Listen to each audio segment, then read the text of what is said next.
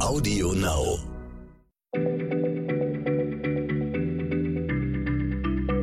Schneller Schlau, der kurze Wissenspodcast von PM.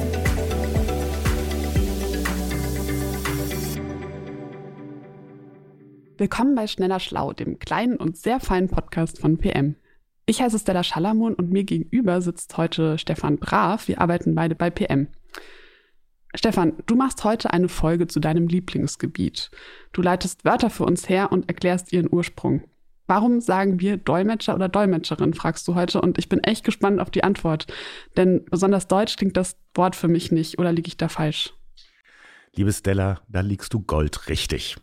Ich war wirklich bei der Recherche überrascht, wie alt das Wort ist. Denn es ist ja so, in, in Europa nutzten die Machthaber zur Verständigung lange Zeit gemeinsame Verkehrssprachen, etwa Latein oder Französisch.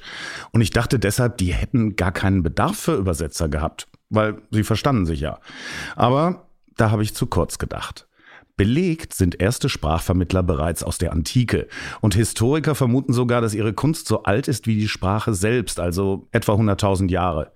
Es gab eben schon immer benachbarte Sprachräume, die sich miteinander verständigen mussten. Welche waren das denn? Ja, das war für Europa, waren das eben die Vertreter außereuropäischer Länder, gerade die aus dem orientalischen Raum. Und wie es so ist, wenn Sprachen sich begegnen, entstehen auch regelmäßig neue Wörter. Im Türkischen wurden derartige Sprachvermittler nämlich Dilmatsch genannt. Im slawischen Sprachraum, wo der osmanische Einfluss im Mittelalter zunahm, wurde dann daraus Tolmatsch.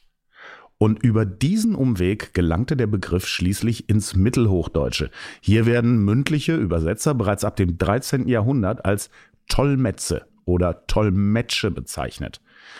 Damals waren das schlicht sprachbegabte Frauen und Männer, die hatten also keine formale Ausbildung. Erst im 18. Jahrhundert gründeten sich in Europa erstmals Schulen für Simultanübersetzung. Und richtig systematisch ausgebildet werden Dolmetscher erst seit dem 20. Jahrhundert. Also für die damalige Zeit war das natürlich total wichtig, aber heute frage ich mich dann schon, ob es überhaupt noch UbersetzerInnen braucht oder ob der Beruf nicht langsam ausstirbt. Ich meine, es gibt Google, Translate und andere wirklich ziemlich gute Übersetzungsprogramme. Ja, sehe ich auch so, Stella. Ähm, ich habe äh, Englisch studiert und als Student noch wirklich ganz gutes Geld mit Übersetzungen verdient. Das ginge heute nicht mehr. Also dafür ist die Entwicklung der künstlichen Intelligenz einfach jetzt zu weit fortgeschritten. Ich kenne Übersetzungsprogramme, die sind erschütternd gut.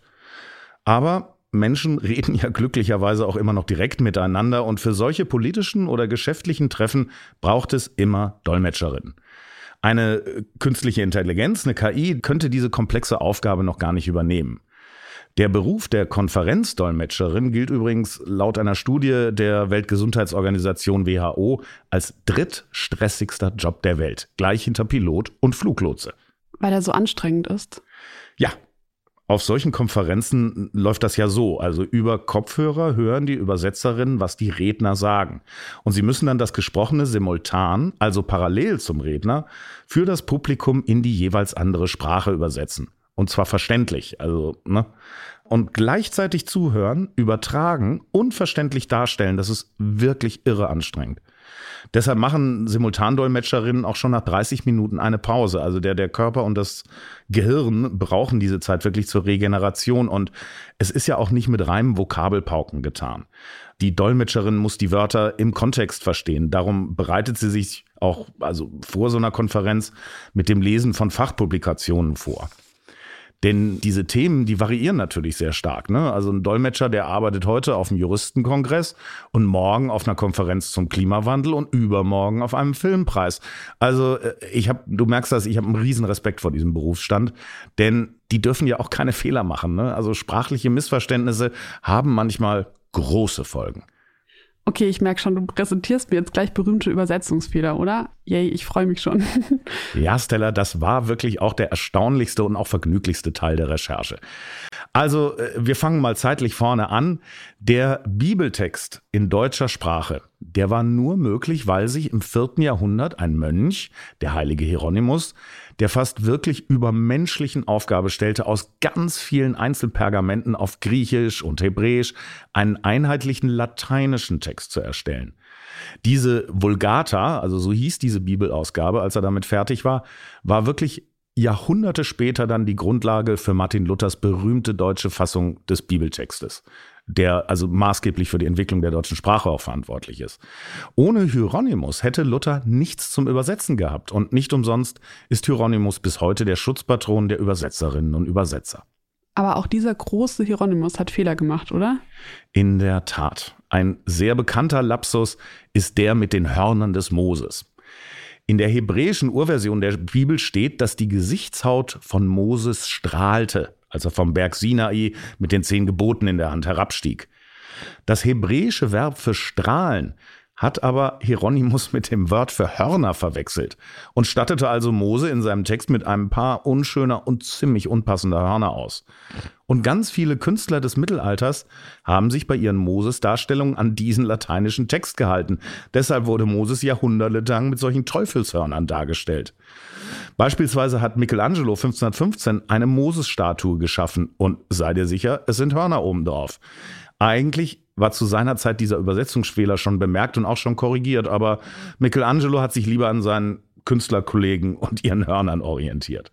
Okay, das ist wirklich super irre. Also ein falsches Wort produziert ganz viele falsche Bilder.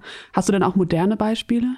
Ja, was also äh, nach wie vor sehr oft passiert, sind Übersetzungsfehler in der Werbung. Das passiert sehr gerne, wenn westliche Unternehmen auf den chinesischen Markt gehen. Nike, also die Sportartikelfirma, wollte mal eine Sonderedition ihrer Schuhkollektion Air Force One auf den chinesischen Markt bringen. Also dachten sich die Nike-Leute, sind wir schlau und stickten auf ihre Basketballschuhe hinten drauf zwei chinesische Schriftzeichen. Eines davon bedeutete Wohlstand, das andere Glück. Und in China brach der Verkauf dieser Schuhe abrupt ein. Und zwar, weil diese beiden Zeichen nebeneinander gesetzt einen ganz anderen, ziemlich unglamourösen Sinn ergaben, nämlich an Gewicht zunehmen. Was natürlich bei Sportschuhen ziemlich witzig ist.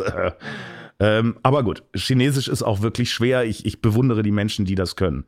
Stella, wie viele Sprachen sprichst du denn? Also, Französisch, Spanisch, Englisch, ein bisschen Portugiesisch. Und ich habe auch mal so ein bisschen aus Versehen Katalanisch gelernt. Und was mir auch noch eingefallen ist, ich kann auch mit Hunden auf Finnisch sprechen, weil ich mit, mal mit einem finnischen Mops gelebt habe. Aber streichen wir das mal lieber. Mit Hunden auf Finnisch. Stark. Und ich kann nur Englisch. Also, falls auch jüngere Leute diese Folge hören, liebe Leute, lernt Sprachen, so viele wie möglich. Jede neue Sprache ist wirklich ein Geschenk. Unbedingt, Stefan. Und liebe HörerInnen, Sprachen können wir Ihnen nicht beibringen. Dazu sind unsere Folgen doch zu kurz, aber ein paar leckere Wissenshappen haben wir immer im Angebot. Hören Sie also mal wieder bei uns rein. Für heute sagen wir Tschüss. Tschüss. Schneller Schlau, der kurze Wissenspodcast von PM.